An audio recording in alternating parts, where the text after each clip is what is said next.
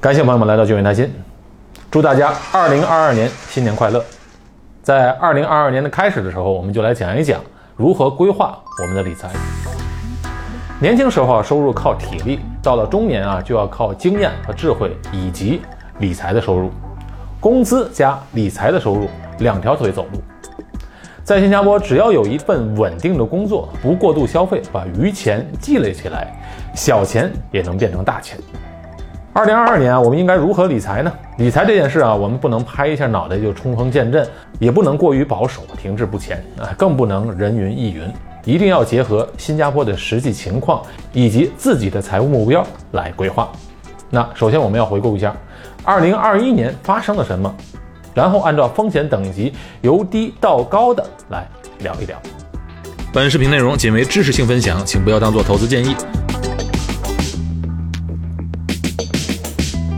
二零二一年啊是一个不太平的一年，这一年疫情反反复复。自从二零二零年底辉瑞宣布疫苗研制成功之后啊，全世界都为之振奋，股市也是大涨。大家都觉得二零二一年疫情应该会结束了。其实啊，我也以为二零二一年下半年可以出国旅行了，但没想到的是，之后疫情反反复复，又出现了新的变种病毒。现在看来啊，如果二零二二年下半年疫情能够结束，那就算不错了。另一方面，中国和美国之间的矛盾继续深化，估计二零二二年也不会太平。这个因素也会给整体的市场带来不确定。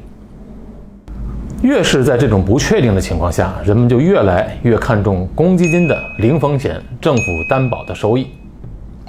公积金填补在二零二一年大幅增加，截止到二零二一年十一月底，已经有超过二十二万名公积金会员填补了公积金户头。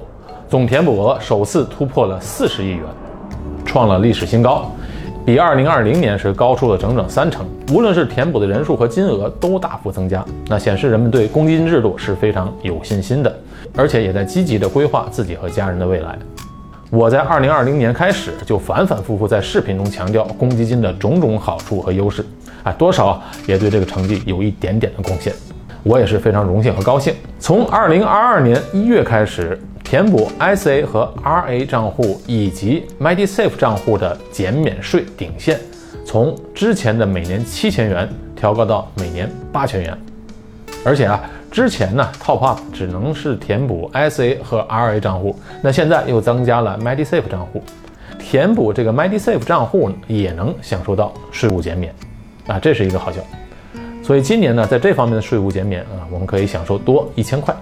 另外，公积金的利息啊也是保持不变。再有啊，用公积金投资，政府规定各金融机构不可以收取申购费用，所以申购费用为零。每年的管理费用相对来讲也是很低的，所以这个又是公积金投资的另外一个优势。如果距离到退休的年龄还很长，并且本身具备一定的理财知识，而且可以承担一定风险的话，也可以考虑选择公积金去投资。以取得比公积金账户更高的收益。用 CPF OA 账户和 SA 账户投资的话，投资的方式和标的是有限制的。OA 账户可投资的范围更广一些，SA 账户可投资的范围相对有限。因为 SA 账户是为了未来养老的账户，所以去做规划的时候要更加谨慎。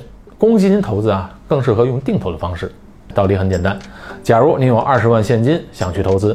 如果定投的话，就算每月定投一万，也要二十个月才能投完。钱放在银行里面是没什么利息的。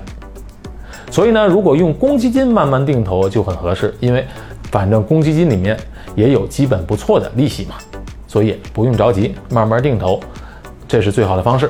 二零二一年啊，另外一个和投资有关系的重磅新闻就是新加坡调高了额外买家的印花税。这个从十二月十六日开始生效的房地产降温措施啊，是来的又快又狠。从二零二一年十二月十六日开始，新加坡公民买第二套房产需要交百分之十七的税，P 二交百分之二十五的税。那如果买第三套房，公民额外的买房印花税为百分之二十五，P 二为百分之三十。外国人买房啊，更是直接涨到了百分之三十啊！即便是外国人是第一次买房。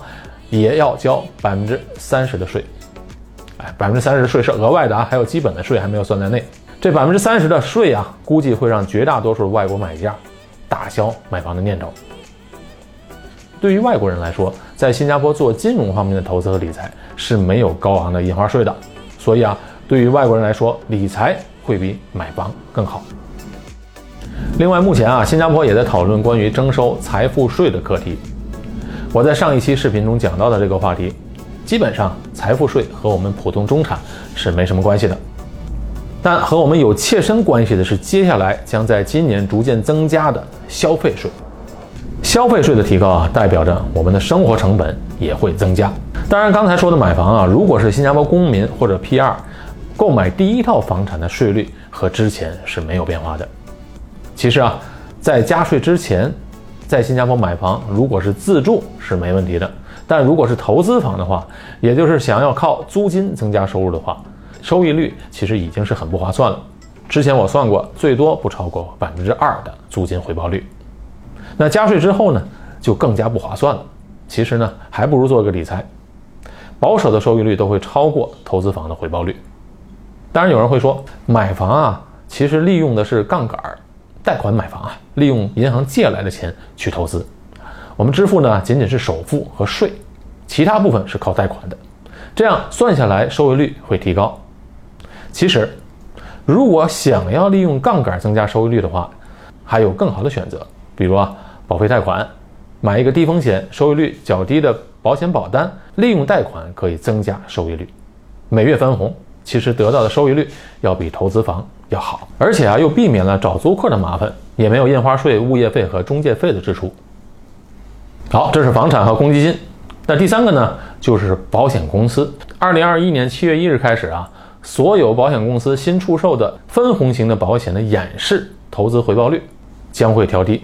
什么叫分红型呢？也就是说，我们平时说的储蓄保险。这保险计划书上的投资回报率有两个数字，一个是较高的回报率，一个是较低的回报率。较高的部分呢，从之前的百分之四点七五调低到了四点二五。那较低的演示回报率，从之前的百分之三点二五调低到百分之三。为什么这么调呢？一来呢，是新加坡金管局对保险公司的资金风险的管控越来越严格。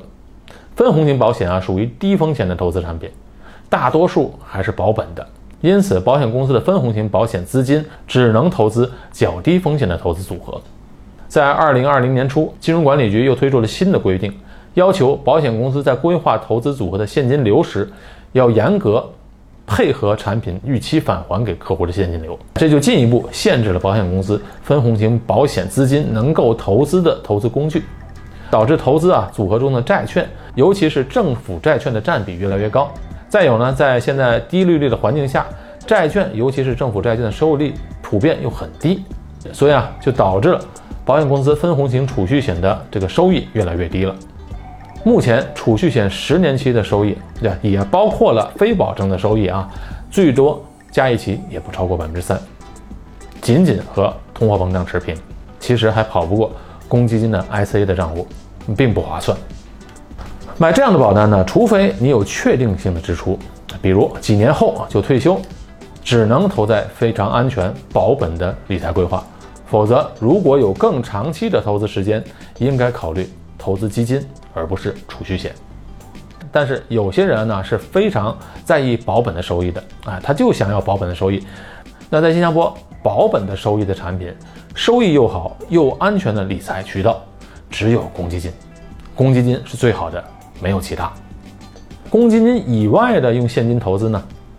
今后的趋势啊，也是在基金方面，保险产品的投资方面，今后就是在投资联合险。只有这些啊，它收益才能超过通货膨胀。理财规划只有超过了通胀的收益率才有意义。二零二二年肯定是一个不太平的一年，疫情虽然可能接近尾声了，但是中美关系啊、乌克兰危机以及高通胀率，这些都是不稳定的因素。那在这样的情况下，投资任何一个单一地区或者单一的行业风险都极高，更不用说股票了。股票的风险是最高的，所以在二零二二年的时候，一定要做好防守，采用多元化的基金组合的方式来保障风险。那这个组合中啊，一定是既有前锋，也有中场后卫和守门员，守好底线，等待机会。希望大家在二零二二年把自己家庭的财务规划做好。祝大家二零二二年万事顺利。